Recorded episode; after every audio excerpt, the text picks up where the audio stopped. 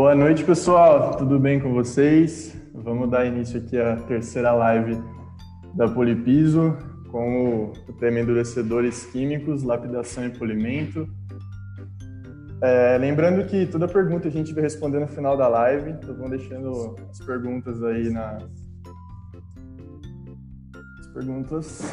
E hoje a gente está aqui com o Adriano Souza, engenheiro David Abreu, Leonardo Tiengo, e eu gostaria de estar chamando o Adriano para dar uma pequena introdução para a gente.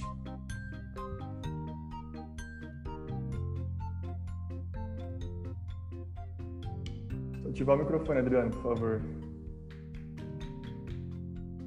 Boa noite, pessoal. É, primeiramente, quero agradecer aí o convite da Polipiso para a gente estar participando né, como, como convidado para poder discutir um pouco desse segmento. E a gente aceitou esse convite com a intenção justamente de ajudar a qualificar esse segmento, né? agregando a experiência que a gente já tem aí de 10 anos focado nesse segmento e mais de 20 anos em polimento diamantado, né?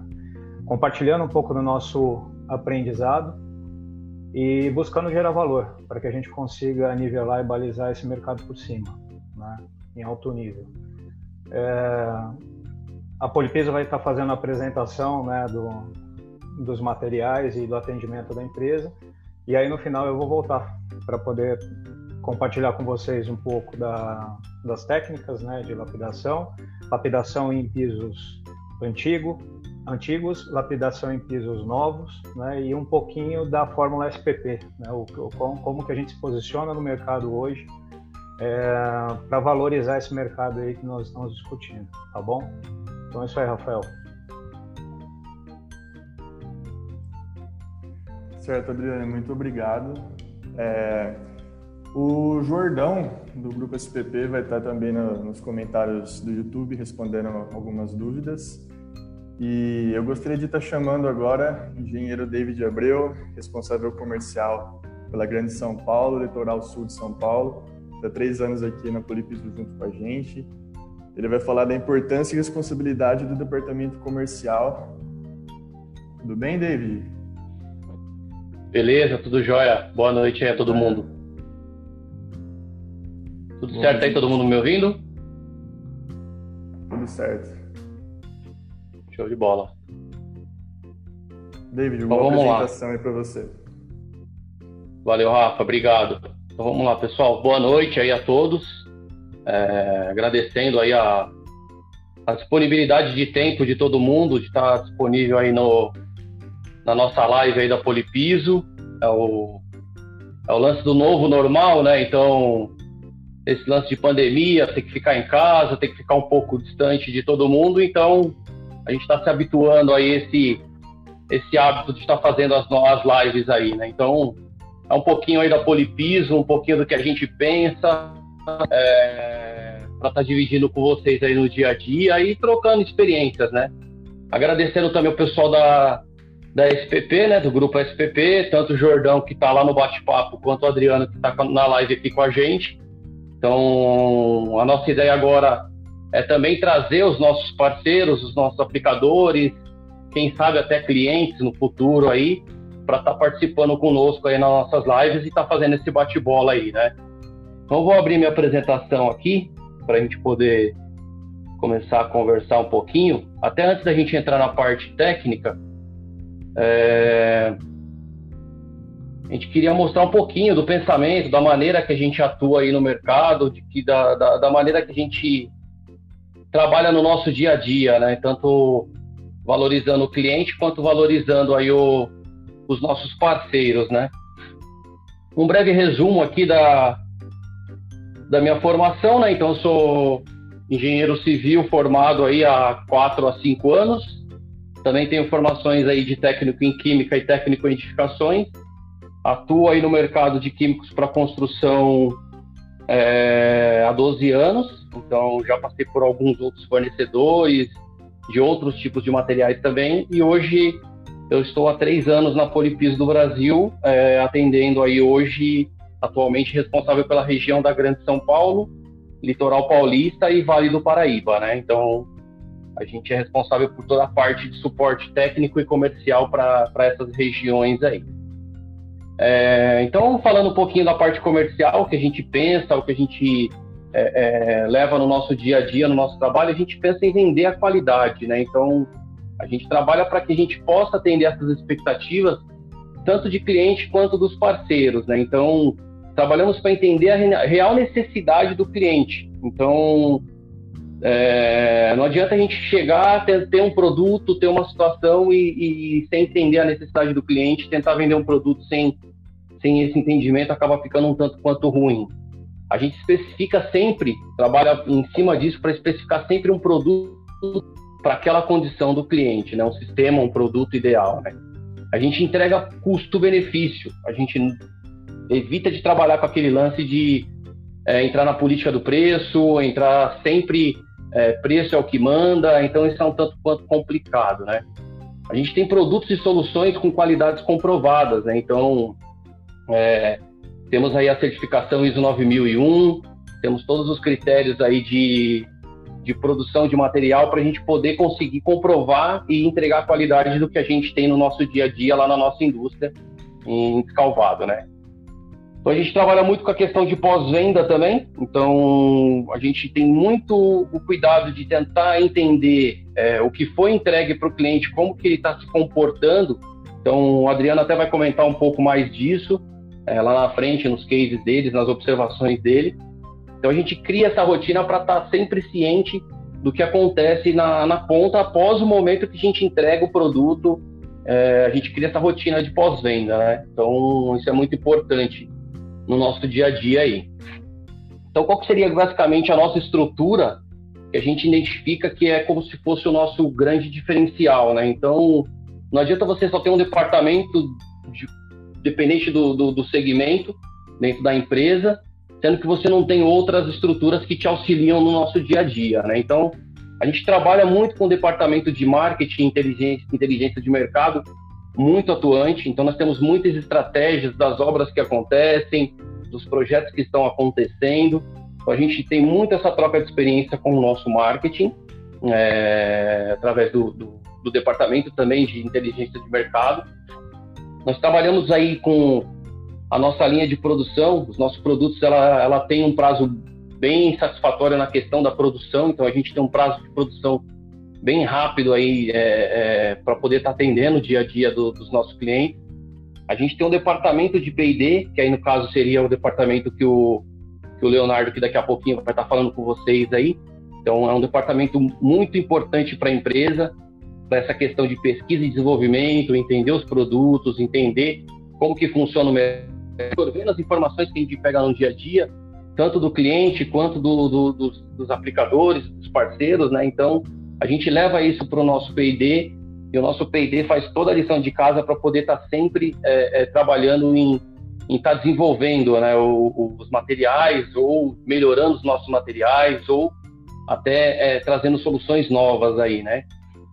A gente valoriza muito, isso aqui é um, uma coisa importantíssima, é, a gente valoriza muito as nossas parcerias, então a gente leva isso como uma importância muito grande no nosso dia a dia, né? Então nós vendemos os produtos, nós vendemos as soluções. Então, sem um bom parceiro que entenda o que a gente faça na base, é, na estrutura da indústria, internamente, fica um tanto quanto complicado se a gente não tem bons parceiros na ponta, porque complica, complica, a gente, a gente não consegue entregar um resultado. Então, esse ponto de valorizar, estar ciente, entender a qualidade e a maneira que os nossos parceiros trabalham é importantíssimo também, né? A gente está sempre atento a novas tecnologias a gente tenta sempre ter uma certa agilidade aí no atendimento. O cliente entrou em contato, a gente entrou em contato, a gente tenta sempre ter essa agilidade no dia a dia, né? Então, para poder fazer as coisas fluírem com o máximo de velocidade possível. É, a gente tem um departamento também de controle de qualidade, ela entra na parte de, de laboratórios, é, de controle de matéria-prima, quando entra matéria-prima na indústria, tem todo um controle para poder entrar para a produção e depois que o produto sai também tem todo um controle para que o produto tenha o resultado que a gente que a gente oferta e a gente entrega para o cliente, né? E um outro departamento importantíssimo é o nosso departamento técnico, né? Então toda a parte de treinamento, seja ele na indústria, seja ele em campo, seja ele nos aplicadores, nos parceiros, né, seja ele nos clientes também. Então, toda essa parte de treinamento, especificação de sistemas, acompanhamento de obra, execução de amostras, é, é o nosso departamento aí. Hoje a gente tem quatro técnicos na equipe, né? Para poder estar tá correndo dia a dia aí com a gente, dando todo o suporte aí para que as coisas aconteçam da maneira, né? Então a gente tem aí sempre esse foco, né? Atender, surpreender, ser referência no mercado. A gente tem muita questão de proatividade, entender o mercado para poder já já sair na frente, né, em algumas algumas coisas e entregar mais do que o combinado, né? Então, isso tudo é importantíssimo para a gente. Aqui eu coloco os sete passos da venda, né? Que a gente entende que seriam todo passo a passo para a gente poder atender o cliente, né? Então tem toda a parte de planejamento, o atendimento ao cliente, entender a necessidade do cliente, então o que, que o cliente precisa para a gente poder apresentar aí a solução para o cliente, né? Então esses dois pontos aqui acaba sendo muito importante porque aí começa é, o cliente entender é, o que, que, a gente está fazendo, porque aqui então a gente está planejando, a gente está ainda não levando informação para o cliente é, ou, ou para o dia a dia, né? Então aqui esses dois pontos são importantíssimos. Aí a parte de negociação, fechamento, beleza, tranquilo. Executar, aí é o que a gente vendeu, realmente entregar o que foi negociado e o sistema de e o departamento assim ó, o departamento não digo né a, a, o passo de pós-venda né então não é porque você entregou o produto executou conforme o combinado e você não, não, não dá mais atenção para o cliente ou não volta mais você não tem um pós-venda né? Você não tem essa rotina de estar tá lá depois no cliente. Então a gente entende que isso é uma grande vantagem né? São algumas vantagens na realidade né? A gente consegue deixar e manter o cliente satisfeito. A gente consegue manter até um próprio network com o cliente. Então, muitas vezes a gente volta no cliente, conversa, pergunta para ele como é que ficou o, a solução entregue para ele, ele acaba até trazendo outras coisas para a gente, ou levando é, é, contatos de outros, de outro, de outra cadeia de network dele também, né? Então isso é muito importante. A gente acaba mantendo essa consciência que o que o valor do serviço foi entregue para ele, ele acaba se sentindo mais à vontade nesse sentido. E aí é aquilo que eu acabei de comentar também, né? a gente acaba identificando novas oportunidades aí em cima dessa questão de ter essa importância aqui do pós-venda, né? Aí aqui eu falo um pouquinho também que a gente tem sempre que ter essa consciência, né, de vender valor, né? Então, o cliente ele não quer apenas um produto ou um serviço, né? Ele quer um valor e um resultado. Então ele tem uma necessidade, ele quer que aquela necessidade atenda ao que ele precisa, né?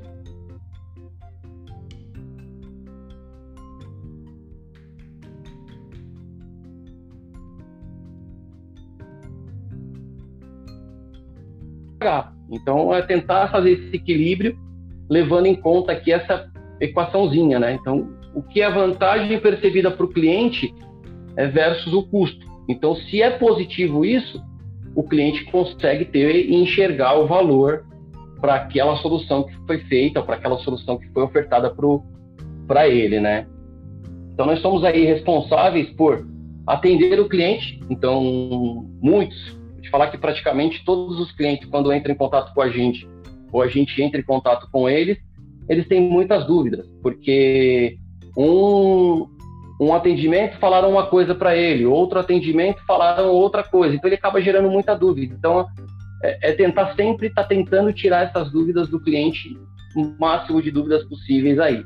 É atender as necessidades dele, né? Então acaba também a parte de dúvida acaba sendo uma necessidade do cliente e atender a expectativa e os desejos dele, né? Então isso é uma função aí importantíssima e, e a gente tem essa responsabilidade entregar os produtos e soluções. Então, quando a gente fala de produto e solução, é a soma entre o produto e, e a execução no caso, né? Então, entregar o benefício, entregar a qualidade e entregar a durabilidade daquela que foi vendida, né? Então, é, é importante, é importante pensar nisso. Garantia, né? Então, dar segurança para o cliente através das informações técnicas, do processo que vai ser feito aquela solução, deixar o cliente muito bem comunicado, deixar ele muito bem informado daquilo e mostrar para ele que nós temos o conhecimento daquilo que está sendo ofertado para ele, né? Então isso gera uma fidelização, né? Então acaba deixando o cliente à vontade e a gente ter um pouco mais de sucesso ou quer dizer praticamente todo sucesso, né? Então compromisso aí com os clientes, então a gente leva isso constantemente no nosso dia, né? Então para nós a, a, chave do sucesso ou alguns pontos para que tenha para que nós tenhamos o sucesso é sempre estar atento às necessidades, tanto do cliente quanto dos aplicadores, estar tá sempre conversando, trocando informações com eles para poder estar tá atendendo é, é, ao que eles precisam da melhor maneira possível, né? Então a gente tem que estar tá sempre ciente nisso. Focar em atender as demandas, né? Então sempre que surgir as demandas, está sempre disposto para poder estar tá dando suporte para o cliente ou para os parceiros, né? Defender sempre os interesses, ambos de cliente ou de parceiros com ética, né? Então, sempre jogar limpo, né? Do, do, do começo ao fim. A gente não admite em nenhum momento a ação que gere algum tipo de prejuízo. Então, vamos fazer um processo, de repente chegou num determinado momento que a gente tem que abrir mão um pouco da qualidade, sabendo que vai ter prejuízo. Isso não existe, isso não não acontece. A gente hum, prefere nem dar continuidade, às vezes, em algumas situações. A gente busca sempre as melhores soluções e a gente é sempre focado em estar sempre ajudando é, a alcançar o melhor resultado. Às vezes a gente não tem uma solução, mas a gente, dentro dos nossos networks, a gente conhece outros outros parceiros, outras empresas que têm uma solução, a gente consegue sempre estar tentando trocar essas informações para estar ajudando e alcançar aí o resultado do, do cliente ou do, do, parceiro, né? A gente fala um pouco aqui da insatisfação do cliente, muito rápido, eu não vou me estender muito até para poder passar na parte técnica aí para o Leonardo e para o Adriano. Aproximadamente um terço aí das insatisfações do cliente, elas acabam sendo derivadas a defeitos do produto ou até mesmo na execução, ou, que, ou querendo é, é, dizer aí que seria, de repente, talvez até uma venda mal feita ou uma especificação mal feita ou um produto colocado numa situação que ele não funciona. Então isso acaba gerando uma insatisfação muito grande no cliente. O restante acaba sendo derivado aí da, da falta de atenção, que é aquilo que eu comentei lá atrás, na venda, na questão de você estar dando esse suporte para o cliente depois que entrega o, o trabalho, né? Ou, ou, a solução como um todo. E aí você acaba esquecendo do cliente. Então você não, não volta, não pergunta para ele o que, que aconteceu, como que está a solução que foi entregue para ele, e aí ele acaba tendo problemas e ele acaba também não te procurando e aí perde-se a informação, né? Então a informação fica perdida. Aí, diante disso, eu vou colocar algumas fotos aqui para vocês de algumas visitas que, que a gente faz no dia a dia.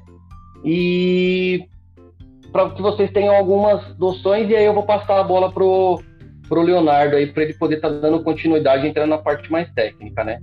Então aqui a gente tem uma foto de um supermercado. Recente essa foto, essa pintura que foi feita no no piso da loja, ela tem não mais que um ano, ela deve ter aí uns oito meses que foi feita essa pintura. E aí o cliente já está completamente satisfeito, né? Porque não era para acontecer isso em tão pouco tempo, né?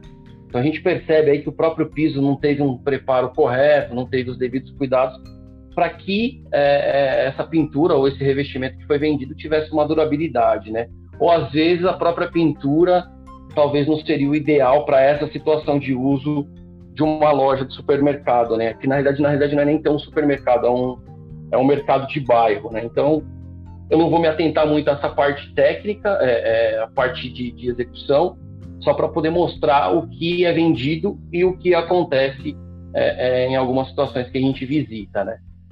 Aqui temos uma outra situação, é uma, uma parte de uma indústria de usinagem, de autopeças. O cliente, no dia da visita, ele informou para a gente que foi feita uma venda de um determinado revestimento e não houve nenhum tipo de preparo e já existia uma contaminação no piso. Ou seja, foi feita a venda, o cliente ele não foi alertado do que, que, a, que a contaminação do piso poderia acontecer né, no, no, no, no, revestimento que seria feito. esse revestimento azul, e com menos de, de 10 meses o piso já ficou nessa situação aí que vocês estão vendo, né? Então, extremamente complicado. Aqui uma outra loja também de um atacarejo.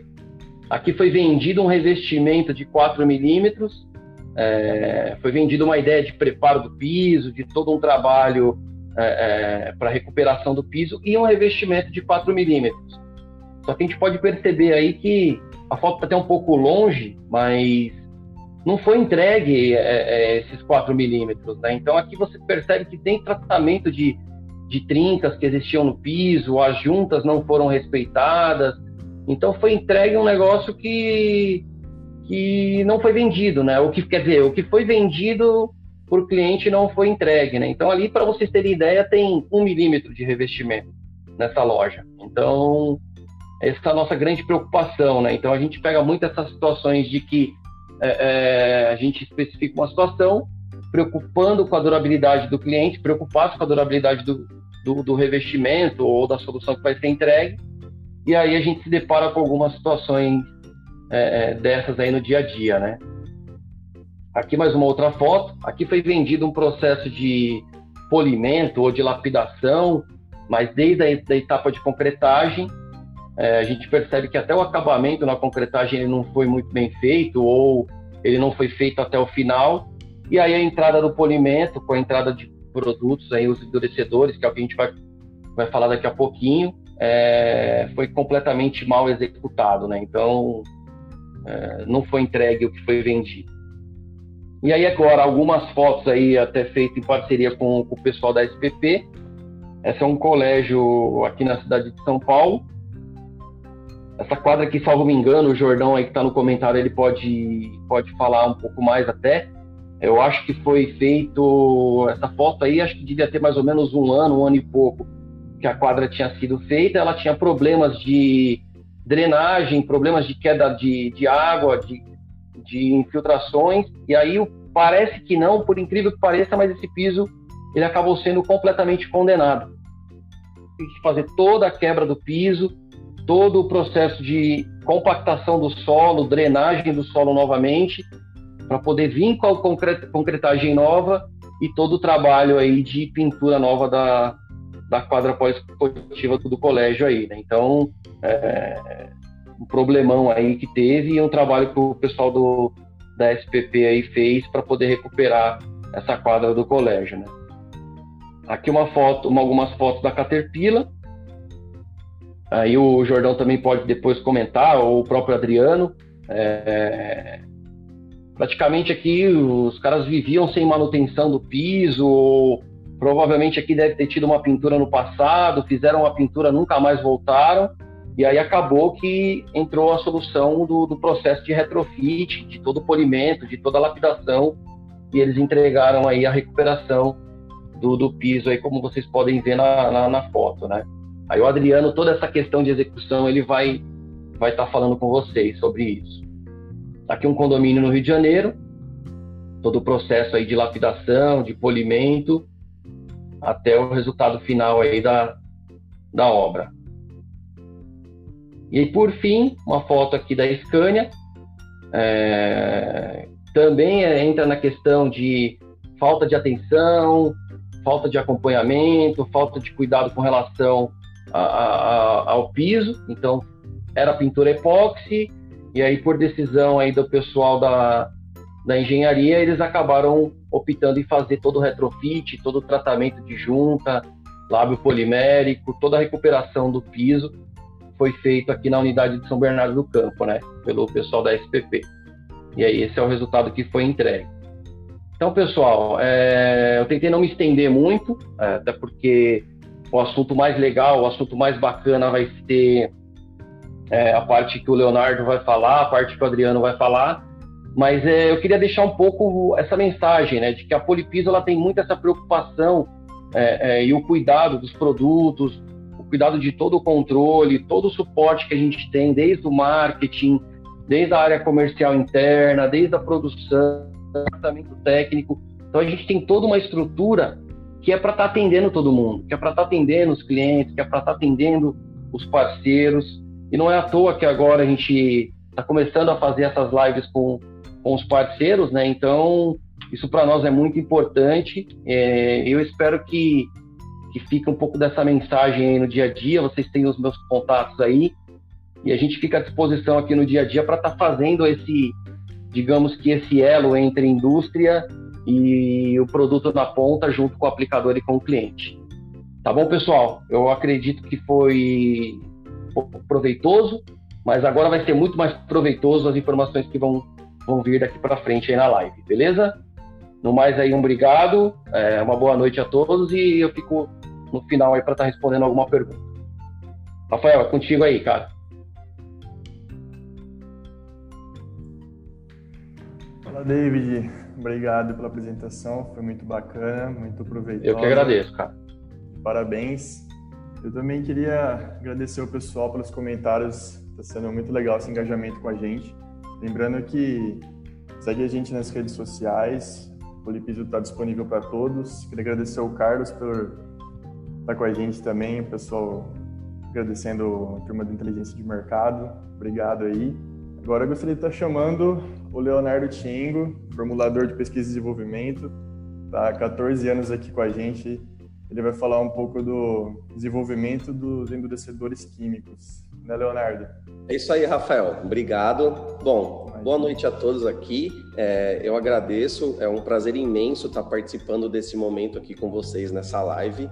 Eu gostaria primeiramente de agradecer a oportunidade que vocês estão me dando de entrar aí na casa de vocês, no trabalho de vocês, no escritório de vocês. É, depois desse show de informações comerciais que o David deu para gente, antes que vocês corram lá já pegar o telefone e tirar um pedido, eu gostaria que vocês ficassem aqui um pouquinho comigo para que eu possa passar algumas informações técnicas de suma importância para vocês, né? Os mais estudiosos, um papel e caneta agora será bem-vindo. Eu vou abrir aqui a minha apresentação de slide e vou começar a fazer algumas explicações aqui sobre endurecedores químicos de superfície. Bom, espero que esteja aparecendo aí para todo mundo.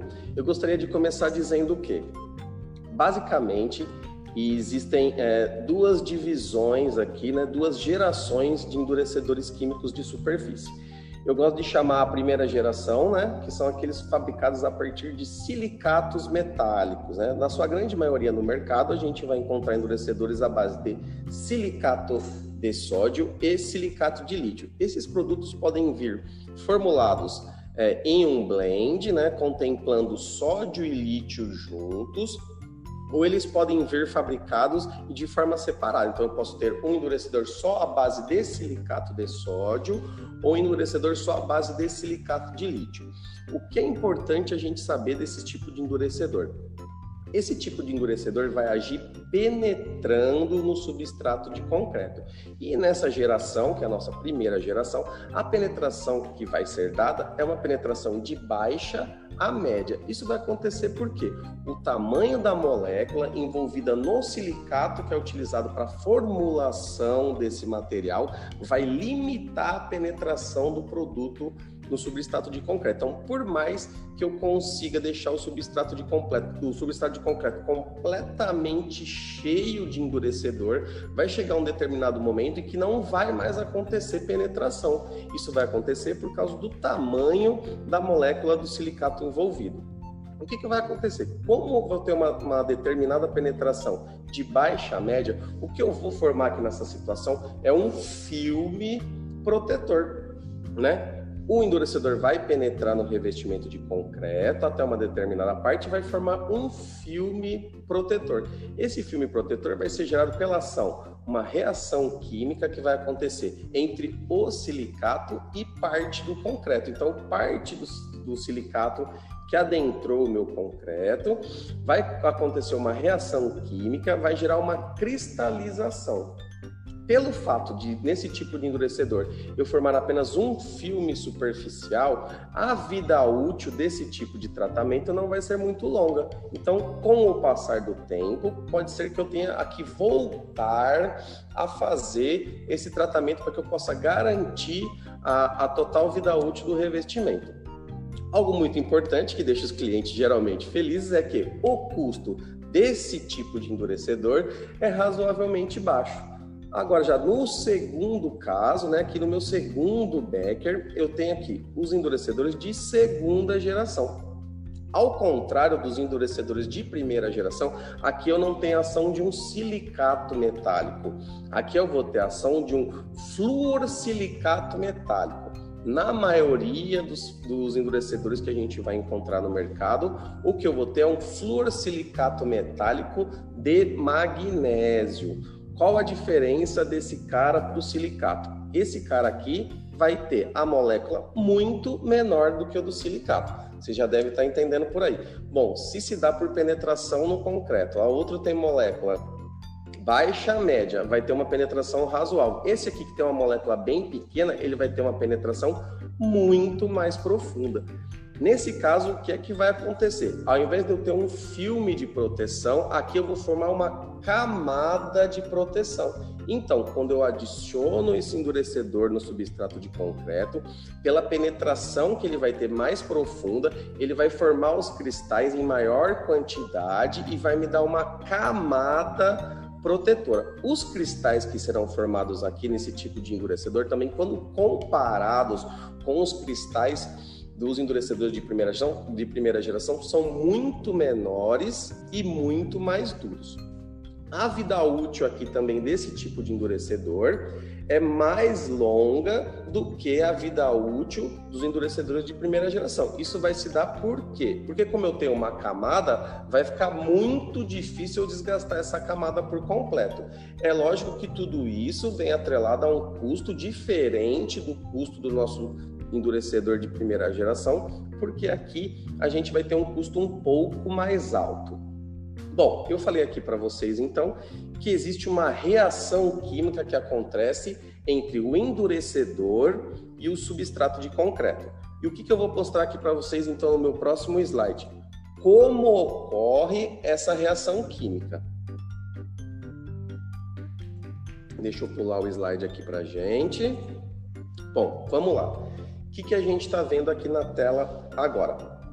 Uma imagem microscópica aproximada de um substrato de concreto onde eu vou adicionar o endurecedor químico de superfície. Então a gente tem duas gerações de endurecedores.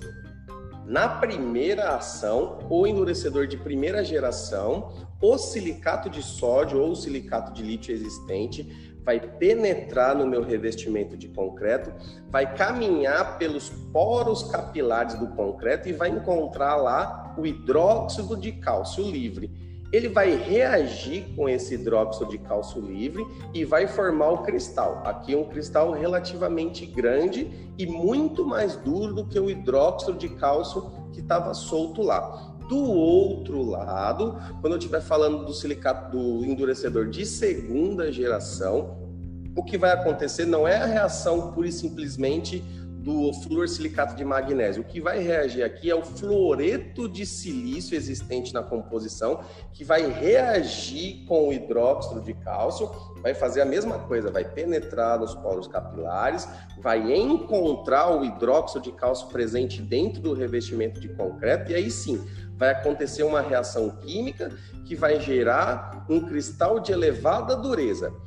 Essa imagem que a gente está vendo aqui, na verdade, é um vídeo. Eu vou soltar para que a gente possa entender essa reação acontecendo. Bom, eu dei play no vídeo, o que está acontecendo aqui? A gente consegue ver aqui um borbulhamento. Esse borbulhamento nada mais é que a ação do endurecedor migrando da superfície do concreto pelos poros capilares para dentro do concreto na porosidade até que ele vá encontrar o hidróxido de cálcio livre. O que, que vão acontecer aqui? Depois de lançado o endurecedor nesse revestimento de concreto, o endurecedor vai passar por alguns estágios. É, no começo ele vai estar no estado líquido, depois ele vai passar para o estado de gel, depois ele vai passar para o estado plástico, até que finalmente ele chegue no estado de cristal. O que a gente consegue ver agora aqui na imagem, esses pontinhos brilhantes, nada mais são do que o depósito do endurecedor na porosidade do concreto sendo refletido pela imagem do nosso microscópio. Então, cada pontinho luminoso desse é um depósito do endurecedor numa porosidade. Isso tudo em visão microscópica. O que a gente pode acompanhar agora é que lá no começo, quando estava bem líquido, eu não tinha muito à vista desse depósito. Agora, o concreto, o, o, endurecedor já está em estado de gel, então eu consigo ver bem a formação das gotículas na porosidade. O, o endurecedor vai passar rapidamente desse estado de gel para o estado plástico, então ele começa a secar, né? É a secagem que a gente está falando aqui, desde o início da adição do endurecedor até o final, o que a gente está falando aqui é de um processo de secagem, em que ele vai passando por alguns estágios. Agora, o que a gente consegue começar a visualizar melhor, sim, é a formação dos cristais na porosidade do concreto, né? Todos aqueles microfuros que era possível a gente visualizar, a gente já não consegue mais visualizar direito. Existe uma mudança de cor, né? A gente estava vendo antes um, um, negócio um pouco mais cinza, agora ele começa a ficar esbranquiçado. A porosidade vai sumindo porque eu já estou depositando o endurecedor, o endurecedor já está agindo com o hidróxido de cálcio. O que eu começo a ver é a formação dos cristais até que agora eu consiga ver tudo completamente branco. Agora, a porosidade que existia, o hidróxido de cálcio livre que existia, deixou de existir e virou um cristal. Para que a gente possa visualizar melhor, o meu próximo slide tem um antes e depois da ação do endurecedor químico. O que a gente pode ver aqui claramente nessa imagem é a primeira aqui embaixo, o substrato de concreto, sem a ação do endurecedor, onde eu posso visualizar as porosidades existentes, né? Eu consigo ver que existem alguns furinhos que são esses redondinhos, e do outro lado eu já não consigo visualizar mais. Então, do outro lado, já ocorreu a reação química que eu falei para vocês e os cristais é, dominaram completamente essa porosidade. Então, o efeito que eu teria aqui é um efeito de ganho de resistência pela inexistência do hidróxido de cálcio livre fraco na porosidade do concreto.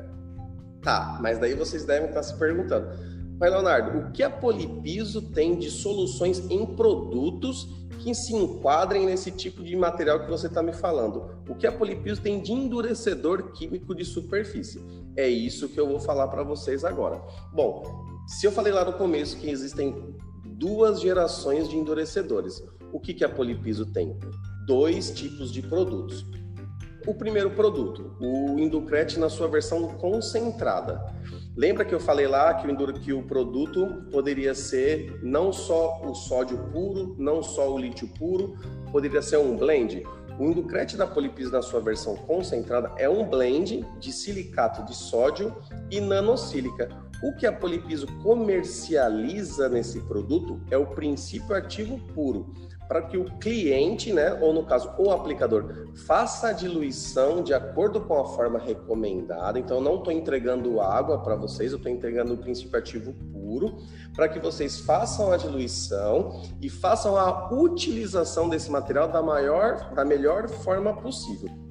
O que é que esse tipo de produto vai me render? É lógico além de tudo aquilo que eu disse no começo sobre os endurecedores de primeira geração, de tamanho de molécula, de tipo de penetração, de formação de cristal, o que eu vou ter de ganho de resultado aqui é aumento da resistência abrasiva, melhora da resistência química, diminuição da permeabilidade, o efeito antipó. Muitos dos clientes que procuram o tratamento com endurecedores químicos de superfície têm um concreto desgastado que está soltando pó, que nada mais é que a formação desse hidróxido de cálcio fraco. Então a gente vai fazer a ação do endurecedor nesse tipo de concreto para que iniba a formação desse pó.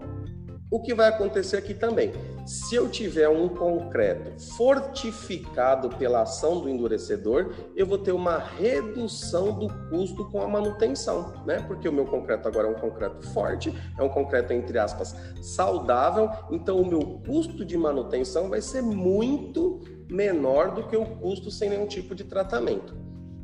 Do outro lado, o endurecedor que eu vou ter aqui é o Inducret Ultra, que aí sim é um endurecedor de última geração, formulado a partir de fluorsilicato de magnésio, que me garante o tamanho de molécula pequena, que me garante a alta penetração, que vai me dar de resultado tudo que o endurecedor de primeira geração me dá, mais alguns outros efeitos. Na maioria das vezes, a utilização desse tipo de endurecedor vai gerar o quê?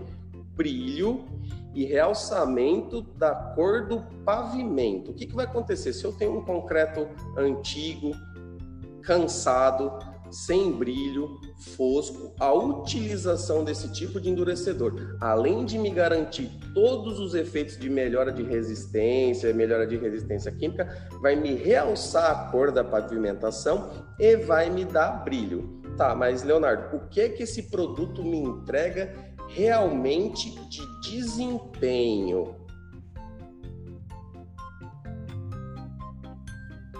Em relação ao desempenho que é buscado do ponto de vista da desgaste por abrasão, o que a gente vai ter aqui é basicamente o que? O Inducrete, baseado na tecnologia de primeira geração, vai me dar um filme protetor, lembra? Um filme protetor 20% mais resistente do que uma superfície não tratada. Então, o Inducrete é 20% mais resistente que uma superfície não tratada.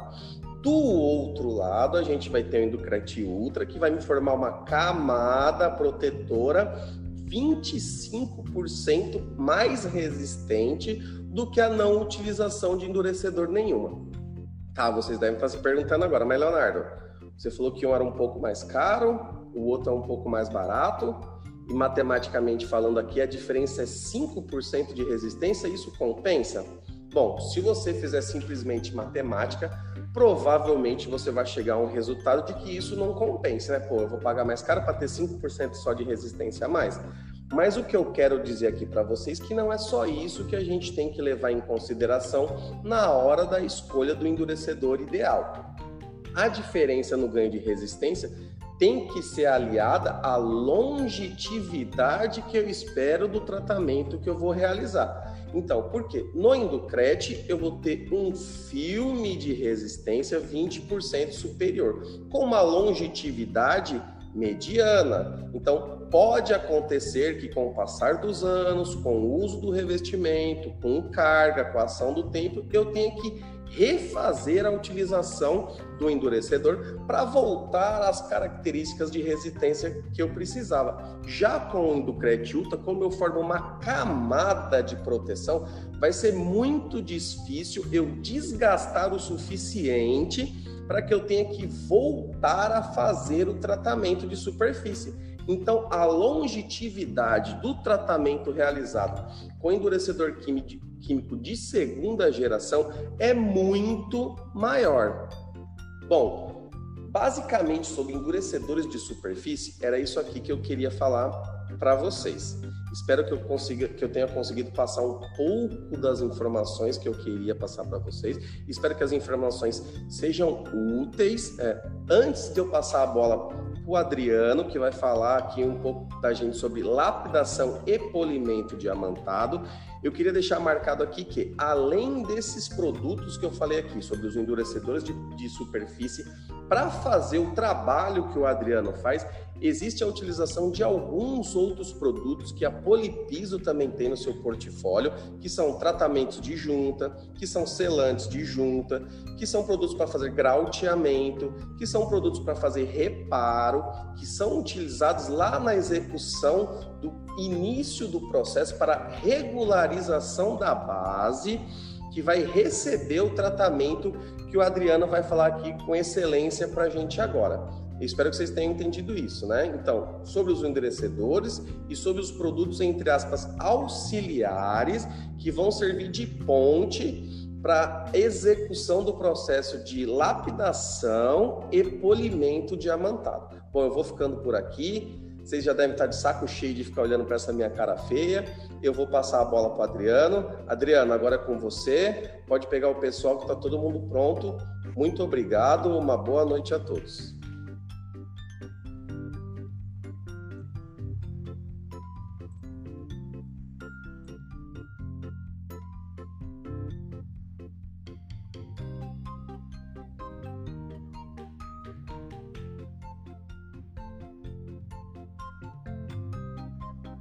Bom, pessoal, é...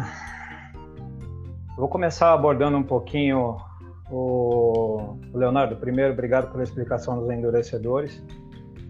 Eu já gostaria de frisar que isso é fundamental no processo.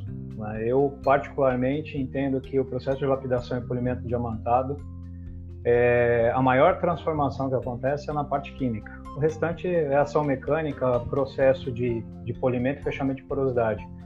Mas é, o, é o, a reação do produto químico realmente entrega aquilo que a gente precisa lá no final e entrega, inclusive, uma condição melhor de aplicação do processo como um todo. Então, vou começar a abordar com vocês aqui, falar brevemente de cada item. O tempo da live não é muito extenso e também fica cansativo.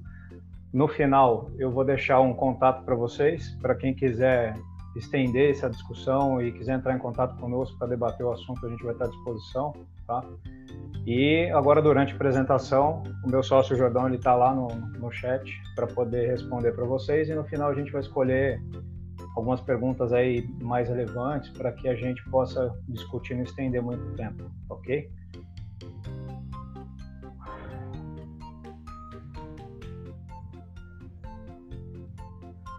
Bom, o processo é, a gente enxerga ele em quatro etapas, né? Ação corretiva, que é a ação mecânica, onde eu vou estar utilizando equipamentos e ferramentas diamantadas. Nesse momento, ferramentas diamantadas metálicas. É, e nesse momento, no nosso entendimento, a gente vai estar executando a lapidação. Né? Lapidação, por definição, é você dar forma no, numa superfície. E o polimento é você dar o acabamento, o espelhamento dessa superfície. Então a gente divide isso, é, inclusive dentro do nosso processo, para que a gente tenha um entendimento é, muito grande de cada etapa do processo, para que a gente não pule nenhuma delas, para que no final realmente a gente tenha uma efetividade naquilo que a gente está entregando. Então, após a primeira etapa, onde eu tenho ação corretiva, lapidação, que eu vou trabalhar correção de planicidade, que eu vou trabalhar é, dar, é, em alguns casos, remover alguns revestimentos, remover algumas imperfeições da superfície e voltando um pouquinho, dependendo da criticidade do problema, e eu vou apresentar isso mais para frente para vocês, um case de reforma de piso que nós fizemos, é, a gente vai ter que aplicar todos esses produtos que o Leonardo acabou de falar é, para fazer toda a correção de patologias antes de se iniciar o processo de lapidação. Mas isso eu vou explicar melhor para vocês aí na, adiante, né, seguindo aí a apresentação. O segundo passo vem justamente questão dos químicos, que o Leonardo estava apresentando, que é onde ocorre a transformação. Então, eu tenho um químico que tem o ativo, que são os endurecedores de superfície, e ele já explicou que a gente tem diferentes endurecedores de superfície, né, com, com ativos diferentes, concentrações diferentes e tamanho de partículas diferentes. É, então, esse ativo ele vai, por capilaridade, saturar o piso e entrar em contato com o hidróxido de cálcio que está presente na, na, na estrutura imediata da superfície desse piso, para poder promover uma reação ali e cristalizar esse hidróxido de cálcio. Isso faz com que ele crie uma matriz na superfície e é onde é, muitos clientes, inclusive, quando, quando desconhecem do processo, perguntam, não, mas qual a resina que você vai aplicar? Né? E a gente sempre explica, não existe resina no processo. Né? Existe uma lapidação para pisos que não tem praticamente nada de cimento, que é a lapidação polimérica, onde você satura com resina epoxídica de alta fluidez, com o intuito de literalmente colar o piso e fazer a função que o cimento que não está presente ali naquela mistura do concreto fez. Mas isso é, é uma questão muito pontual. Já, já tentaram implantar no mercado isso para qualquer tipo de piso e quando o piso não tem um nível de absorção é, ideal, isso causa problemas e, e no meu entendimento, você acaba ficando refém da, da película de resina epóxi que foi aplicada. Então, você não extrai do piso aquilo que ele tem de melhor, você não potencializa o concreto da melhor forma possível, você não dá uh, o melhor tratamento, consequentemente, a maior vida útil para o processo, porque você vai estar tá, é, literalmente dependendo de uma de um, de um, produto, de um epoxídico que foi aplicado ali na superfície. Então, é um outro conceito. Tá? Então, voltando para o conceito fundamental principal da lapidação, é, a transformação química aí era muito importante e a gente gosta, inclusive, de, de trabalhar com diferentes partículas, tá? trabalhar com sobreposição de partícula para que a gente tenha o máximo de eficiência.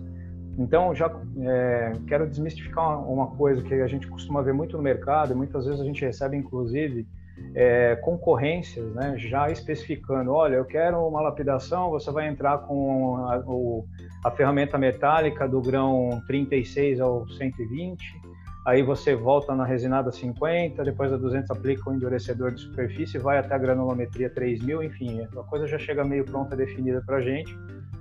Só que, pela nossa experiência, a gente sabe que isso não funciona. Você não consegue pegar um processo de lapidação de polimento diamantado e você aplicar em qualquer tipo de piso. Né? Então, você primeiro precisa entender o que você está tratando para depois você determinar o processo. Obviamente que existe um conceito, existem um, range de ferramentas, de produtos químicos e o processo vai se adaptar utilizando né, todos esses recursos de acordo com aquilo que o piso está respondendo. Então, assim, a gente pode inverter as aplicações do, do, dos endurecedores, a gente pode pular sequências de, de abrasivos, né, de, na, na, granulometria, na sequência de granulometria. É, então, assim, tem, existem processos que chegam para a gente com 11 etapas. A gente tem, tem cases de sucesso onde a base do piso não estava muito ruim, que em cinco etapas a gente consegue resolver e dar um, uma qualidade muito boa lá no final. Então, assim, é, é de fundamental importância entender né, o que você tem na mão, e eu vou explicar isso também um pouquinho mais para frente, uh, para que você realmente aplique o processo correto. Então, esse processo de lapidação em polimento diamantado, ele é variável de acordo com o tratamento que você está dando para o piso.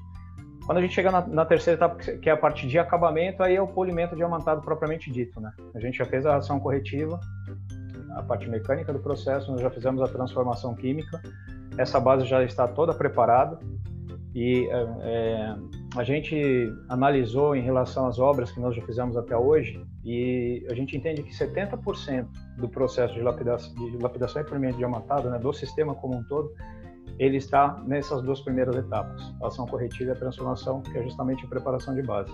Depois que isso está pronto e muito bem executado, o restante é só acabamento, é só você trazer o embelezamento para o piso, o fechamento de porosidade, e aí você controla os níveis de acabamento de acordo com o que você precisa entregar.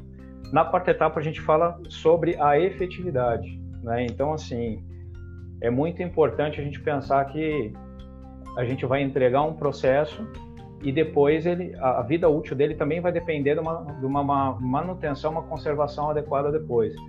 Então, é muito importante o cliente ter ciência do que ele está recebendo e do que ele precisa fazer para que ele aumente a vida útil daquele tratamento. É óbvio que assim a, a lapidação polimento diamantado eles vêm se consagrando no mercado justamente pela durabilidade. É, o, o, custo reduziu bastante de implantação hoje, então tem muitos clientes já estabelecendo como padrão, inclusive para o varejo, para lojas, né? Ele já não está mais só vinculado à, indústria a gente tem feito muitos estacionamentos, né? Então é um produto que um, sistema que vai muito bem para estacionamento.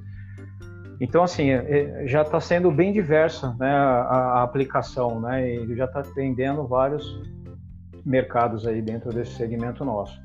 Então é importante a gente tratar sobre a efetividade tanto na, no, pós, orientando o cliente, e na finalização do processo também. Né? Então dentro do nosso processo a gente também utiliza a, a, a hidroóleo repelência no piso. Então, isso faz até com que o nosso processo custe mais caro, mas a gente tem certeza absoluta que isso vai ajudar a ter uma blindagem maior no piso né, e a gente entregar uma qualidade muito superior para o cliente. E isso, isso faz com que a gente tenha muita segurança em dar cinco anos de garantia né, no nosso processo hoje.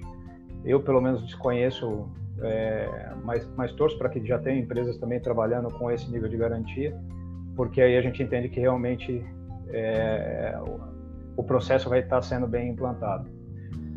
Seguindo aqui com, com a apresentação, eu vou falar um pouquinho dos acabamentos. Né?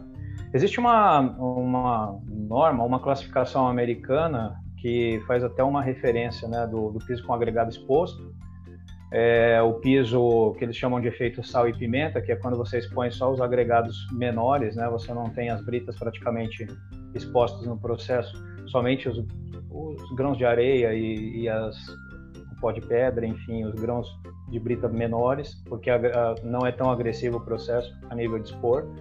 E você tem um efeito creme, que eles chamam, que é aquele onde você não tem nada à disposição e você faz uma, um polimento bem superficial. É, a gente gosta de dividir em duas etapas, tá? Ou com agregado exposto, ou sem exposição de agregado. e o nível, é, e quando a gente fala em sem exposição de agregado, vai depender diretamente da execução desse piso, porque você depende de planicidade para executar. Então, assim, de, de 100% das obras que nós já executamos, eu acredito que 95% delas nós aplicamos os nossos sistemas prata e platina, que é com agregado exposto, porque obrigatoriamente, independente se o piso é novo ou antigo, a gente tem que entrar corrigindo a superfície. Patologias de concreto, patologias executivas, né? É, e então, assim, você não consegue confiar naquela superfície. Então, a gente já, por padrão, já estabelece, não, vamos remover o problema e aquilo que pode vir a dar problema precocemente, chegar na estrutura do concreto e trabalhar essa superfície ali que já está melhor estruturada. Então, 95% das obras que nós fazemos, a gente ainda utiliza esse tipo de acabamento. E aí a gente difere eles em dois, ou, ou é o polido ou é o fosco para cetinado, né? Ele não fica exatamente fosco, porque a base do processo ela já fecha a porosidade do piso, já deixa o piso bem tratado. Então, quando você aplica ela numa área grande, olha contra a luz, você vai ter um efeito acetinado e você vai ter o efeito, o efeito espelhado, que é o platina. E no caso do bronze e do ouro é sobre a argamassa, mas voltando a falar, a gente tem que ter essa argamassa muito bem estruturada, a execução muito bem feita para que a gente tenha sucesso, tá? Então, o ouro e o platina seria só o polimento diamantado, o prata e o desculpa, o ouro e o bronze seria só o polimento diamantado com níveis de brilho diferentes. E o prata e o platina seriam seria a lapidação com o polimento diamantado e aí o nível de polimento também determinado de acordo com, com nível de reflexão e de brilho que a gente quer entregar ou que o cliente precisa na operação dele. Falando rapidamente aqui sobre o resultado, para a gente poder conseguir cumprir aí é, o tempo da apresentação, eu vou passar rapidamente por, por oito fases aí que nós gostamos de tocar no assunto, que a gente, que a gente na verdade se atém quando a gente vai entregar nossa solução, né? Então assim, a gente entende que a lapidação ela vai entregar redução de custo para a obra, né? É, rapidamente um case que nós temos de a gente ter feito a, a, implantação do nosso processo em cima do capeamento de uma laje alveolar, onde o cliente ia implantar uma outra solução de piso, ele ia aplicar um, um revestimento, na, na, época, se eu não me engano, era o marco piso. E quando nós apresentamos esse processo, falamos que a gente conseguiria dar um acabamento no capeamento da laje dele que que seria o acabamento final e o piso da loja. É, ele realmente comprou essa ideia e nessa obra, uma obra de 6 mil metros quadrados, ele economizou mais de um milhão de reais aí só em trocar essa solução. Isso pagando o nosso processo. Então, realmente, você consegue uma redução de custo bem interessante, dependendo do momento que você chega na obra, né, e dependendo da solução que você tem ali é, especificada. Aí a gente fala sobre a redução de prazo, né?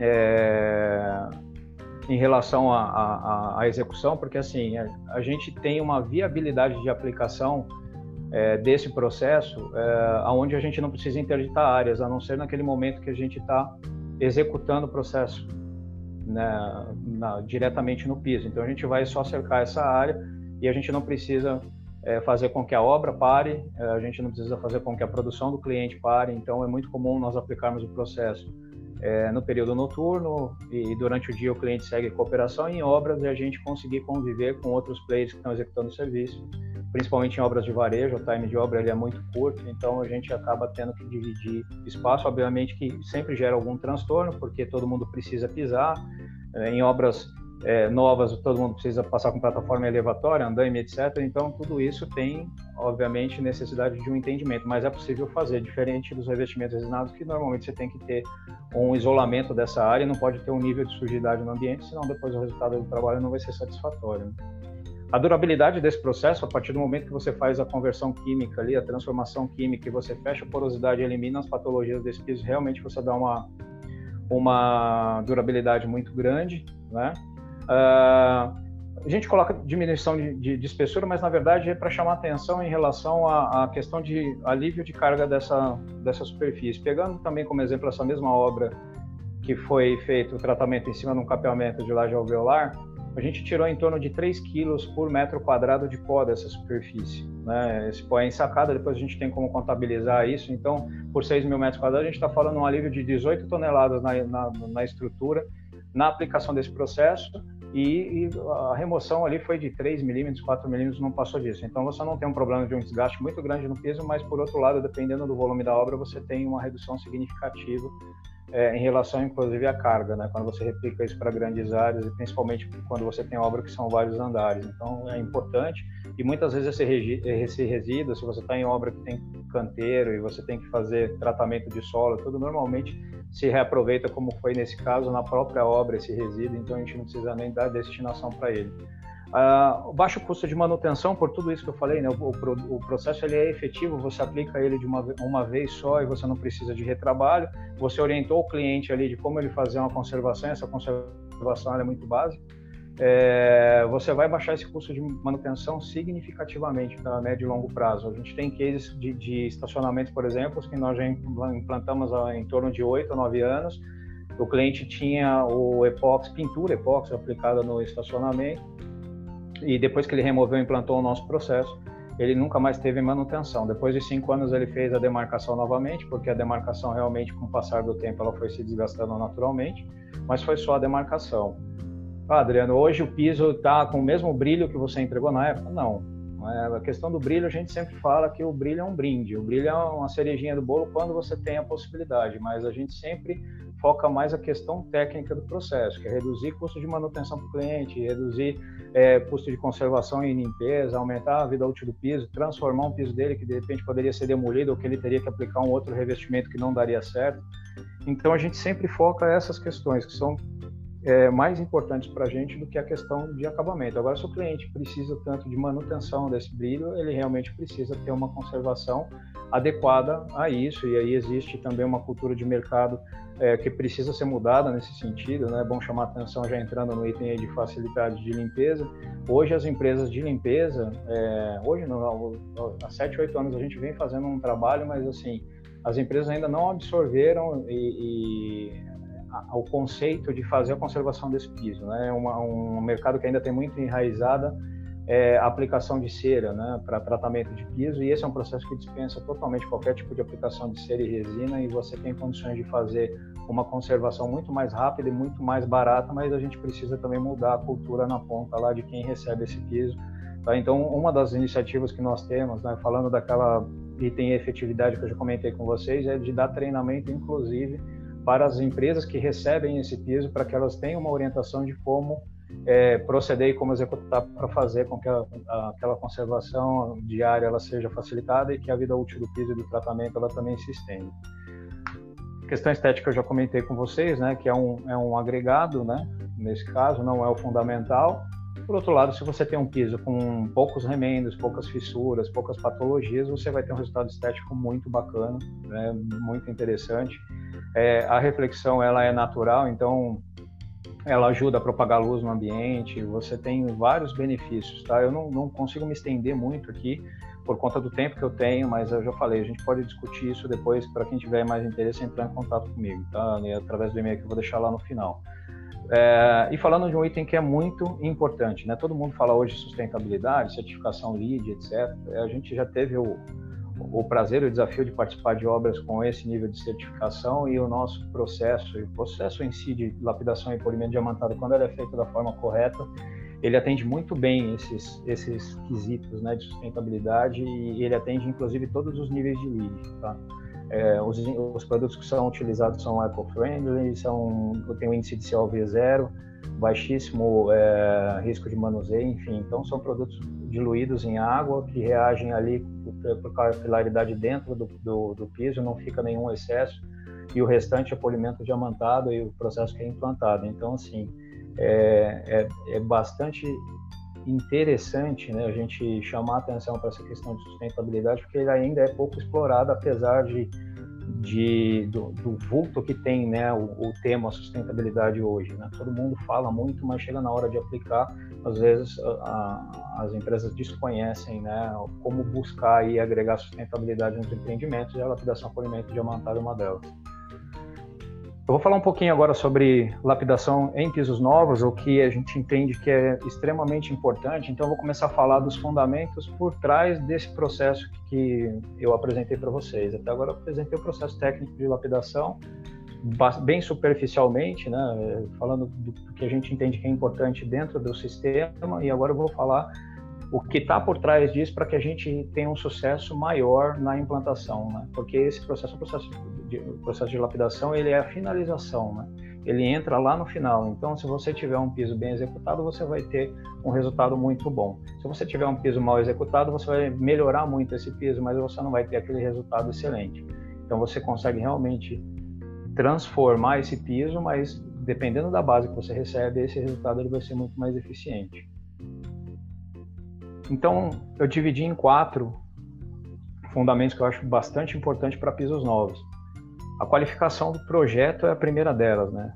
Costumo dizer que um bom piso tem que partir de um bom projeto e esse bom projeto tem que entender a necessidade de operação do cliente, né? Então, assim, é, infelizmente a gente ainda vê muito projeto Ctrl-C, Ctrl-V no mercado, apesar a gente tem grandes projetistas no mercado, a gente é, tem contato com projetos muito bem elaborados, mas ainda existem aqueles projetos Ctrl-C, Ctrl-V e que quando a gente vai visitar a obra o problema já aconteceu porque foi mal projetado. Então a gente chama atenção para isso, porque às vezes o cliente ele economiza ali e hoje o, o, valor do projeto perto do valor do, do, do piso da obra ele é muito pequeno, tá? então é uma economia que não vale a pena. E se você trabalha é, a quatro mãos com o projetista, fazendo ele entender a tua necessidade de operação, né, você vai ganhar muito em redução de custo a médio e longo prazo.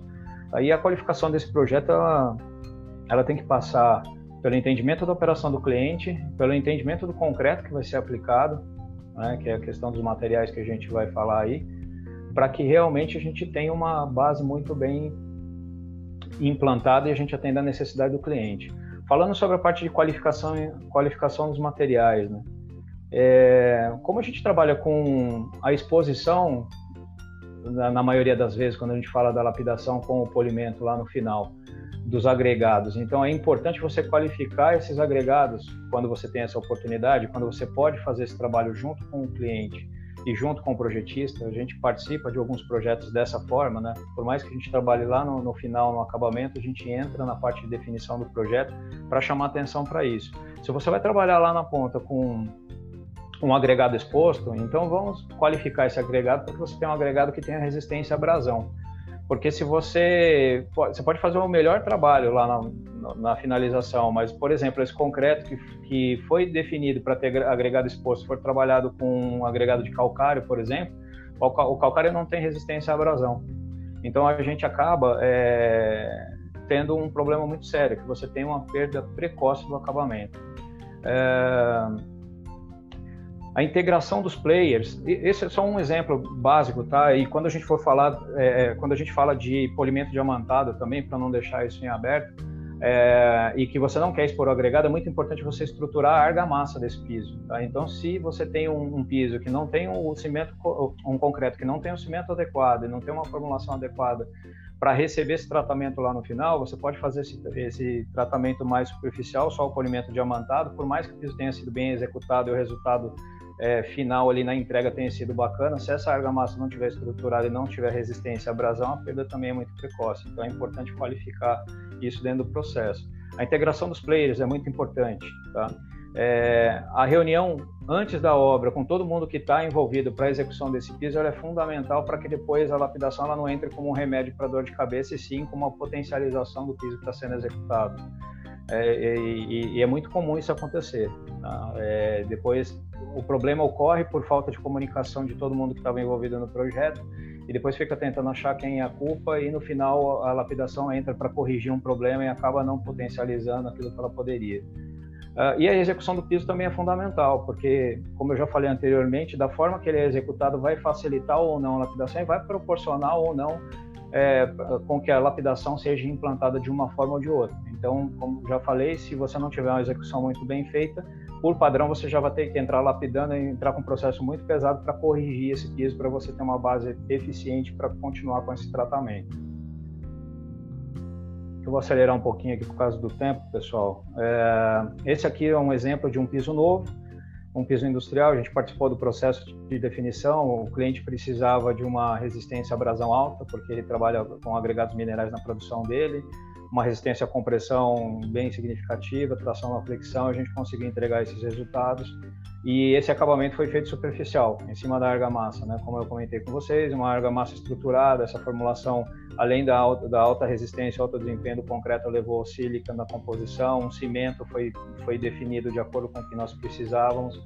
E na, na, quando nós implantamos o endurecedor, a cristalização do hidróxido de cálcio, ela foi máxima por conta dos, do, do, das propriedades que a gente tinha no piso. E a gente conseguiu fazer um acabamento na superfície sem exposição de agregado mas mesmo assim você pode perceber que a planicidade ela não é muito corrigida, né? A gente tem uma quando você olha no reflexo da luz, você tem uma, uma reflexão quebrada e, isso entrega que a planicidade do piso ela não é perfeita, né? Então assim, não foi um piso com, com um FF muito alto. É, o objetivo também não era esse, mas o, o todo proporcionou aí a condição da gente entregar esse resultado e fazer esse processo mais superficial, uma das poucas obras que a gente conseguiu. Entrando na parte de pisos antigos, também eu dividi em quatro fundamentos aí, e extremamente importantes, né? É, esses são os fundamentos que estão por trás daquele processo que eu apresentei para vocês. O diagnóstico do piso é você entender exatamente o que, que você está pegando, e isso vale a experiência, né? É, porque você não tem como interferir na formulação desse concreto. A gente tem obras aí que foram apresentadas pelo David que o piso tinha 50 anos de idade, 35 anos de idade, pisos bem antigos, bem surrados com o tempo, já bem desgastados. Então a gente tinha que entender ali o, o que a gente tinha na mão com alguns testes e hoje a gente tem ferramentas para testar. A gente gosta muito de utilizar o, o, o processo antes do, do, start da obra, a gente definir um processo ali, fazer alguns testes, entender a resposta do piso, definir ferramenta, definir a sequência de tratamento químico para que depois a gente parta e replique isso para a área. Então é importante você diagnosticar o piso, entender o que você está tratando para que realmente você consiga ter na sequência uma preparação de base muito bem executada. Aí eu volto nos pontos de tratamento de trinca, lábio polimérico, reparos com, com é, materiais adequados para que possa suportar tanto o tratamento da lapidação e que possam ser efetivos. Enfim, tem todo um trabalho de base que tem que ser feito de correção de patologias mais o trabalho de correção de planicidade, de entender o que você está tratando, para que você tenha isso muito bem feito, para depois você entrar no sistema propriamente dito, que é aquele que eu apresentei para você lá. É, no processo, é, é, importante a gente frisar: né? o equipamento de ponta faz toda a diferença hoje na execução. Infelizmente, no Brasil, hoje a gente não tem equipamentos fabricados aqui no Brasil é, compatíveis com o que a gente tem importado. Então, assim, hoje a gente trabalha com todos os nossos equipamentos ainda são importados. Né? Esse mercado ainda não evoluiu. É, na parte de, de, ferramentas diamantadas a gente conseguiu evoluir bem, né? A gente inclusive ajudou alguns fabricantes dando feedback de campo para a gente evoluir com as ferramentas. Então a gente tem bastante opção. É, ferramentas resinadas é bem complicado. A gente já tentou inclusive é, dar suporte para desenvolver, chegou a conseguir, mas aí o fabricante não teve uma sequência e a gente acabou não tendo mais essa opção, então a gente ainda tem muita ferramenta importada, apesar que hoje a oferta está bem grande, só que em tempos de variação cambial que a gente está sofrendo agora, né, e crise, pandemia, etc., a gente sofre também com esse item aí, a gente tem uma variação muito grande, porque são ainda, os melhores ainda são importados. É, e a questão de você ter uma mão de obra capacitada, né? Então, se assim, se, se dentro desse sistema você tem equipamento de ponta, a ferramenta adequada, ah, falando dos químicos que estão sendo apresentados aqui hoje, os químicos evoluíram bastante. A gente testou mais de 20 químicos hoje que já são fabricados no Brasil e para a gente eleger os que a gente utiliza dentro do nosso processo, você tem muita oferta no mercado, então é, é bastante importante você entender o ativo que ele tem e eu acho que isso ficou muito claro na, play, na apresentação do Leonardo, é fundamental que, que você preste atenção nisso para que você consiga realmente utilizar o melhor químico no seu processo. E para finalizar, mão de obra capacitada. O que, que é mão de obra capacitada que a gente entende? É, é o polidor ali, o, o líder da equipe, enfim, o, o, ajudante, todo mundo que está integrando a equipe, entender o que ele está fazendo, entender todos esses passos anteriores, esses fundamentos que eu apresentei para vocês, porque senão ele não vai conseguir resolver essa, essa obra lá, porque em campo é, tem desafios diários para serem superados e se essa equipe não tiver capacitada e não conhecer, ela não vai conseguir resolver. Né? Então hoje tem aí algumas equipes, algumas empresas que terceirizam para equipes no mercado por produção. Aí já ouvi falar, gente veio apresentar para mim, não, eu faço 200 metros quadrados de lapidação por dia. Olha, a gente tem muitos metros quadrados implantados, são 10 anos fazendo só isso, praticamente, né? A gente vai completar aí no início do ano fora a parte de, de, de, polimento diamantado, que a nossa escola vem de mármore e granito há mais de 20 anos, mas falando só de concreto, lapidação e polimento diamantado, é, a gente tem uma média, quando a gente tem as, as, melhores condições de execução de 50 metros quadrados acabados por máquina e por turno, trabalhando com a PG 820 da Husqvarna, com a 950 da HTC a gente tem uma produção um pouquinho maior, é, mas depende da parte do projeto. Tá? Normalmente ela entra já numa parte onde o piso já está corrigido. É, Aí, se a gente for falar do, do, das duplas, né, que agora são os trolls que estão vindo aí para o mercado para fazer aquele trabalho mais superficial, aí você tem uma produção muito mais alta, porque você vai trabalhar só com polimento diamantado superficialmente ali, aí a proposta é outra, vai depender também lá do que eu já falei da execução do piso, mas aí você sim consegue ter uma produção alta, né? E quando você faz um híbrido, utilizando esses dois conceitos aí, esses dois tipos de equipamento, você também consegue dar uma melhorada nessa produtividade.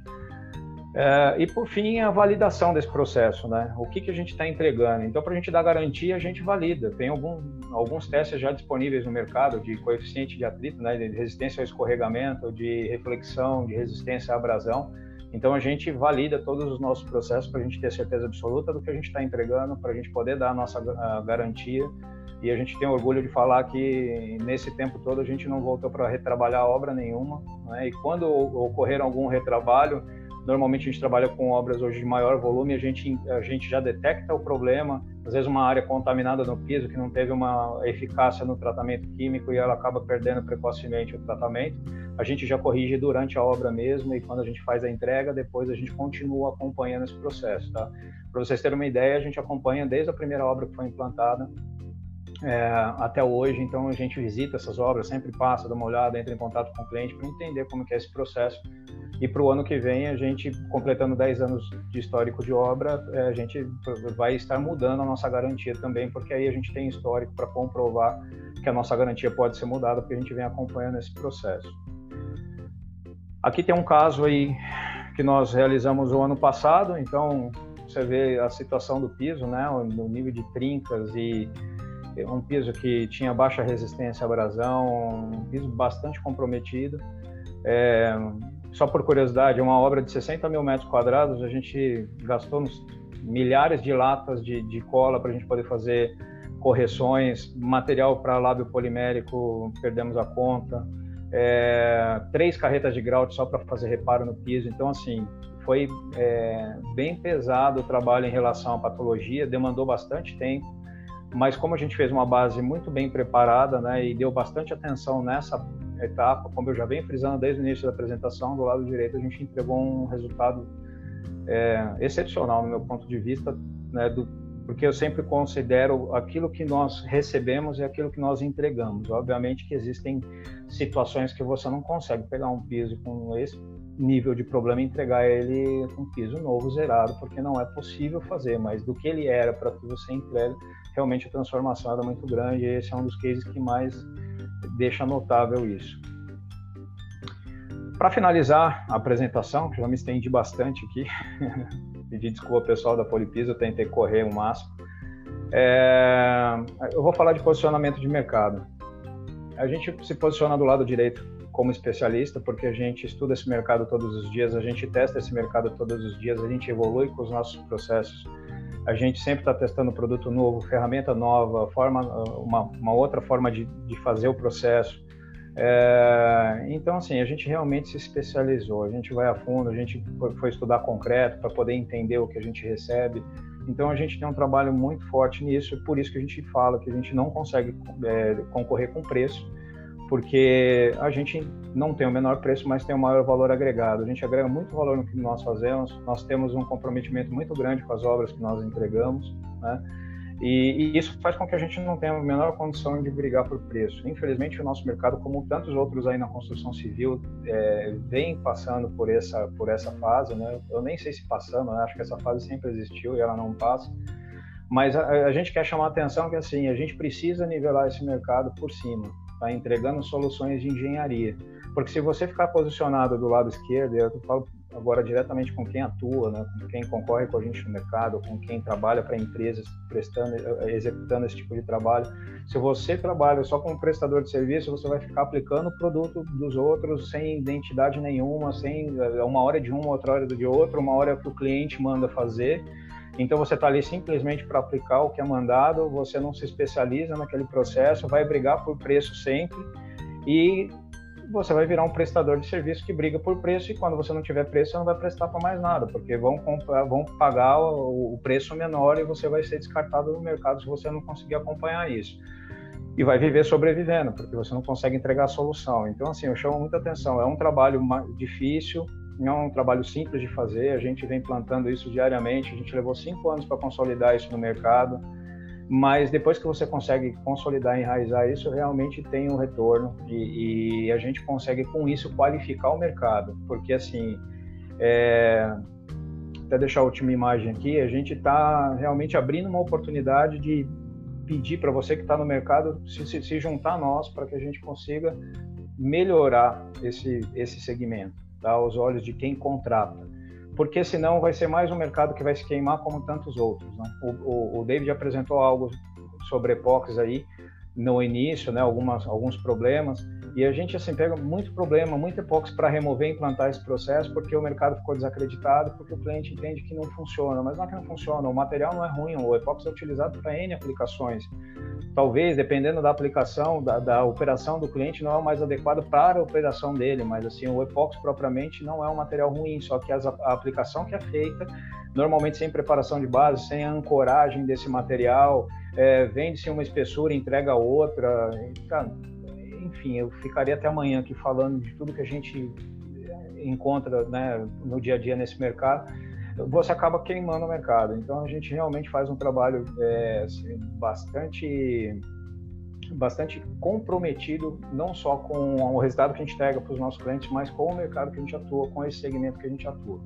Tá bom? Então, assim, quero agradecer a paciência de vocês, o tempo que vocês ficaram me ouvindo aqui, agradecer a Polipiso mais uma vez pela oportunidade que nos foi dada de poder apresentar aí de como a gente se posiciona no mercado, um pouco da nossa experiência. Você tem o nosso site, grupospp.com.br, lá vão ter vários cases que nós já executamos, alguns vídeos, algumas fotos, enfim, tem, tem bastante coisa, bastante material. E o contato arroba grupospp.com.br para quem tiver interesse em estender esse debate, a gente conversar realmente é, a respeito, é, para que a gente consiga qualificar esse mercado cada vez mais bom? Eu vou devolver agora para o Rafael, ver se a gente tem alguma pergunta, se eu deixei algum tempo aí para resposta de pergunta, né, Rafael?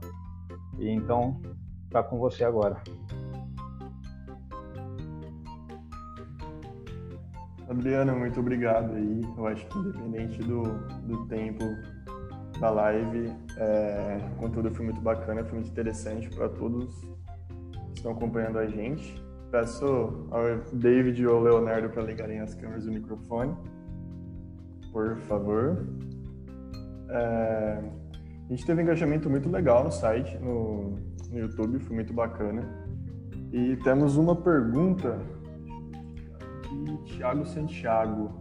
Quando foi feita a Scania? Acredito que essa pergunta o Adriano pode responder para a gente, Adriano.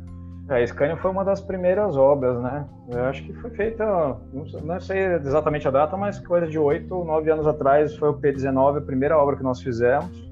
Uhum. Inclusive foi a obra que nós tivemos que trazer a máquina da HTC de controle remoto 950, que era uma exigência. Na verdade, quem fechou esse projeto foi a, Scania, foi a, a própria HTC é, na época eu já tinha ido lá para a Suécia para buscar tecnologia, já fazia uma ponte com eles, né? Hoje a HTC é uma empresa da, da Husqvarna, né?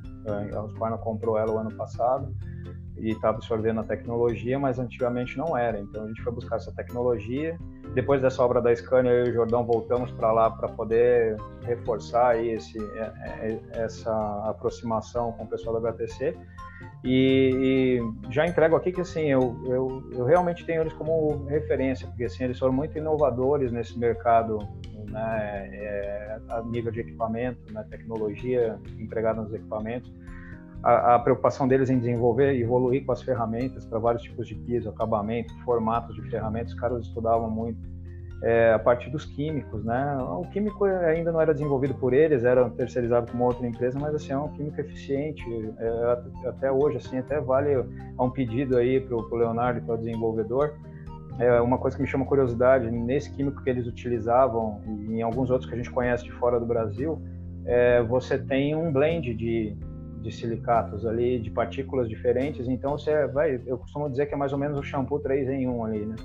Eu acho que assim, é interessante, em alguns casos, dependendo da aplicação, ele não vai ter tanta eficiência quanto você distribuir essa aplicação e fazer a, a sobreposição, sobreposição de partículas de acordo com a porosidade que você tem no piso para buscar a máxima eficiência. Mas para quem não tem essa experiência toda, já seria um caminho para você começar a dar uma melhorada ali no, no resultado que você entrega. Então hoje você apresentou dois produtos. De repente esses dois produtos integrados aí quimicamente não tenho propriedade para falar se isso é possível ou não mas acredito que não tenha problema porque o ativo ali é parecido a base é água. Você compor ali é, de uma forma que você tenha um produto mais eficiente. Então assim voltando à questão da Scania foi uma obra que veio já aproveitei fazer um, um paralelo mas uma obra que é, a gente voltou lá fazem dois anos mais ou menos e o cliente estava super satisfeito. Tá? A, a, gente tem um, a gente tem um problema sério em relação a essa questão da Scania também. A gente tem case de sucesso de insucesso, porque depois outras empresas entraram prestando serviço lá e não tiveram essa mesma preocupação que nós tínhamos, né, desde a época que a gente apresentou esse processo. Então, a primeira empresa a pisar na Scania para falar de lapidação junto com o sueco somos nós. Eu estava presente nessa visita, a Scania nem tinha ideia, e ela trouxe isso para o Brasil porque na Suécia eles já tinham isso implantado há muito tempo e era muito eficiente e veio um diretor de engenharia lá de manutenção assumir a, a Scania do Brasil, a de São Bernardo do Campo, e ele, ele falou, cara, essa conta de epóxi que eu tenho aqui, de resinado, é absurda, não dá para manter isso porque fora do Brasil eu não tenho. Inclusive, eu, eu fui visitar essa planta da Scania fora do Brasil e realmente estava lá há 20 anos, a gente tinha uma área aplicada epóxi, uma área com lapidação, até fui tomei um puxão de orelha, né? Que eu falei assim, ah, mas o piso não tem brilho, né? Aí o cara virou para mim e falou, não, brilho é coisa de brasileiro, que a gente tá preocupado com a parte técnica. Aí decidi em, diante, eu aprendi bem isso, a gente até chama agora que brilho é perfumaria, né? Porque realmente a função mais importante do processo de lapidação por meio diamantado está na parte técnica. Bom, muito bacana. E temos outra pergunta do André Guilherme. A aplicação de endurecedores quais os prazos de cura no processo de lapidação com diamantados? Acho que aí o Leonardo pode responder com mais propriedade que eu, né, Leonardo? Quer falar? Ah, não, fala assim. Né? O que a gente tem que entender, primeiramente, é que o endurecedor químico de superfície não é agente de cura. Né? Para que fique já pauteado isso, é Guilherme né, que perguntou. O endurecedor químico não é agente de cura. Né?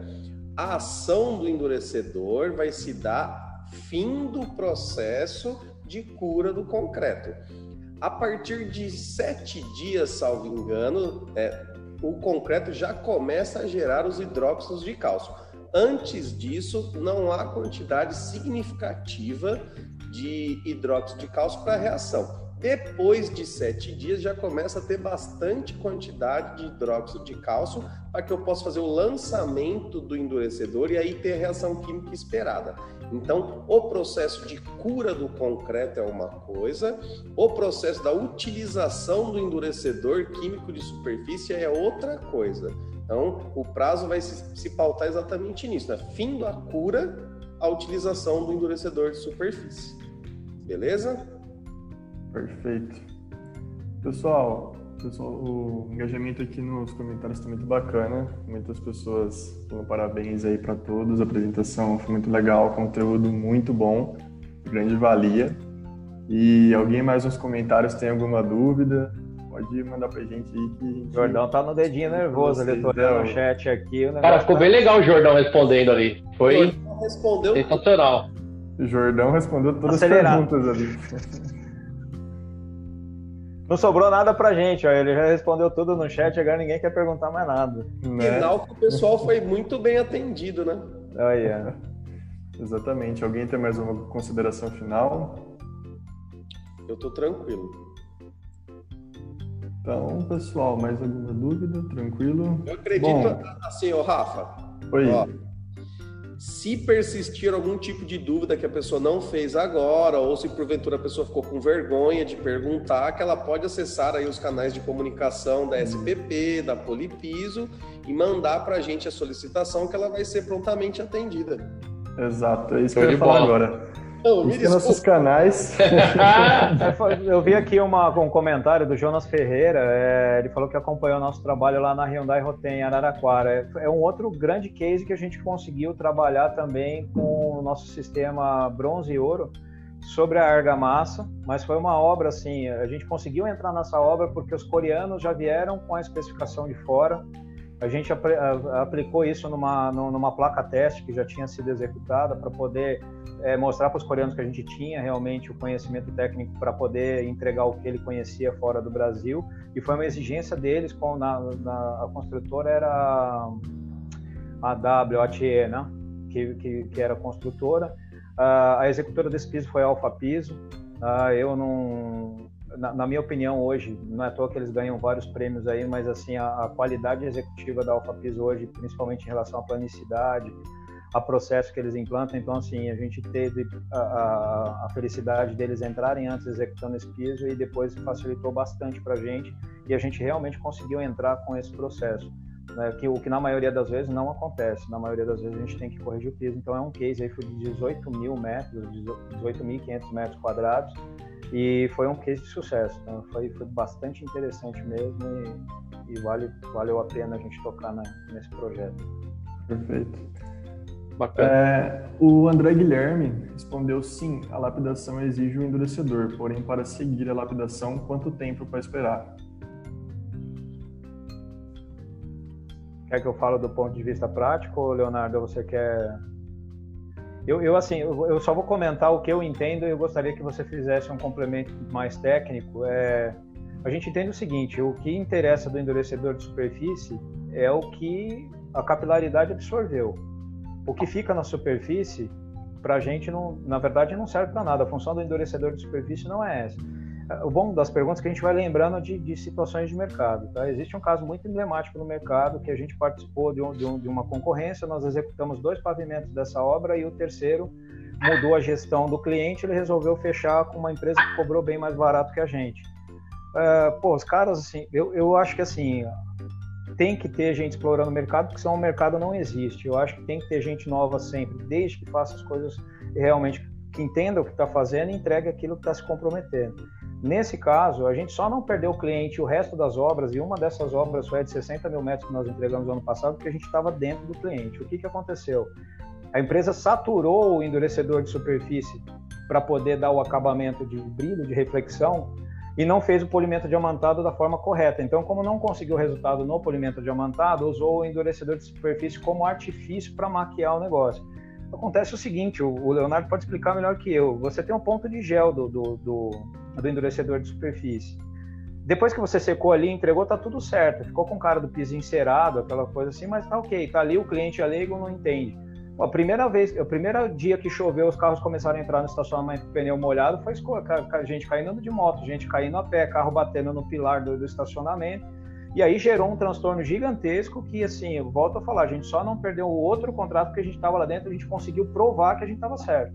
Mas, assim, é muito perigoso você usar o endurecedor de superfície, né, como um outro artifício. Então, respondendo a pergunta, no meu ponto de vista, o que, entre... o que interessa no endurecimento da superfície é o que penetrou no piso, porque é ele que vai reagir com o hidróxido de cálcio e vai transformar a matriz.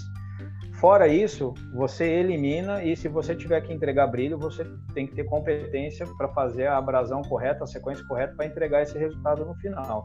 Tá? Existem outros endurecedores aí que tem outros ativos juntos, que o pessoal não precisa nem polir o piso, aplica lá e dá um lustro com pelo de porco, alguma coisa assim, e estão entregando como lapidação. Eu nem comento esse tipo de coisa porque é no mínimo irresponsável, entendeu? Então acho que nem vale a pena a gente perder tempo falando sobre isso aqui. E se o Leonardo puder complementar agora a questão do endurecedor, eu, eu agradeço. Não, se é... certo, eu... Não, perfeito. É exatamente isso. O que eu vou falar que é queimar o endurecedor na superfície do concreto não é da ação de penetração do endurecedor na porosidade, né?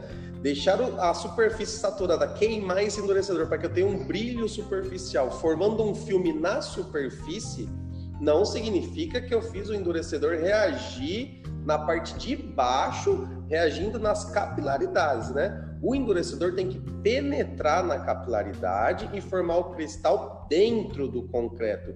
E em cima do concreto é só acabamento. Eu não tenho que queimar o endurecedor formando um filme, né? Isso é mascarar a ação do endurecedor. O endurecedor é para penetração. O tamanho da molécula do endurecedor vai fazer com que ele penetre mais ou menos, mas o, o efeito que se espera é penetração e formação de, de cristais dentro da capilaridade do concreto, não em cima na superfície. É exatamente isso aí que você pontuou.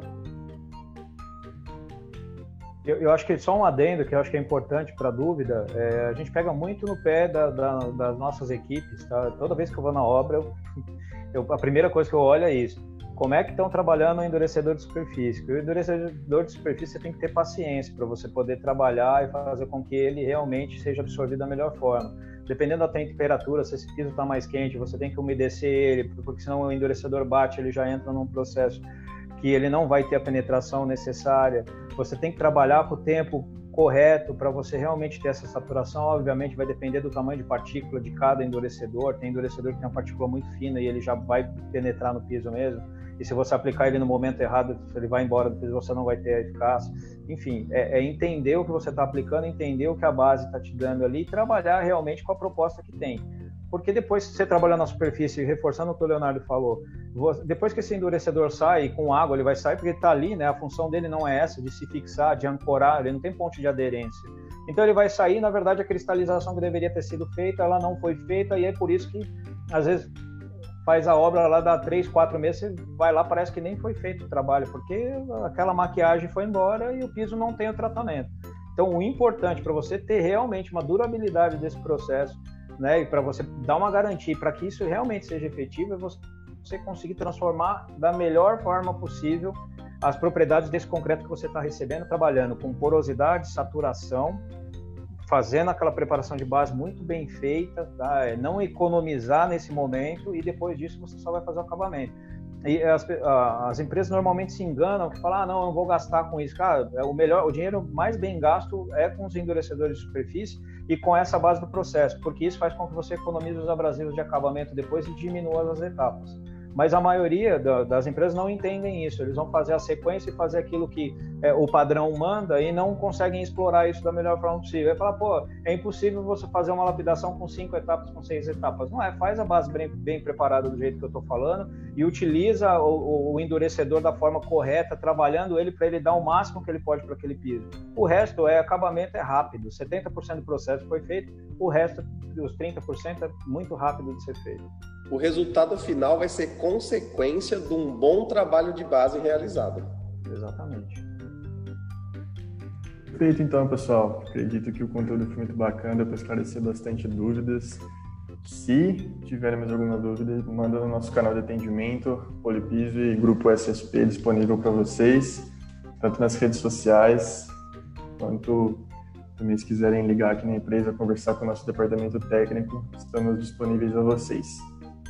Por enquanto é isso. Agradeço o engajamento de todo mundo aí no, no chat do YouTube. Foi muito legal, foi muito bacana. Agradeço também o Adriano é, por estar participando aqui com a gente.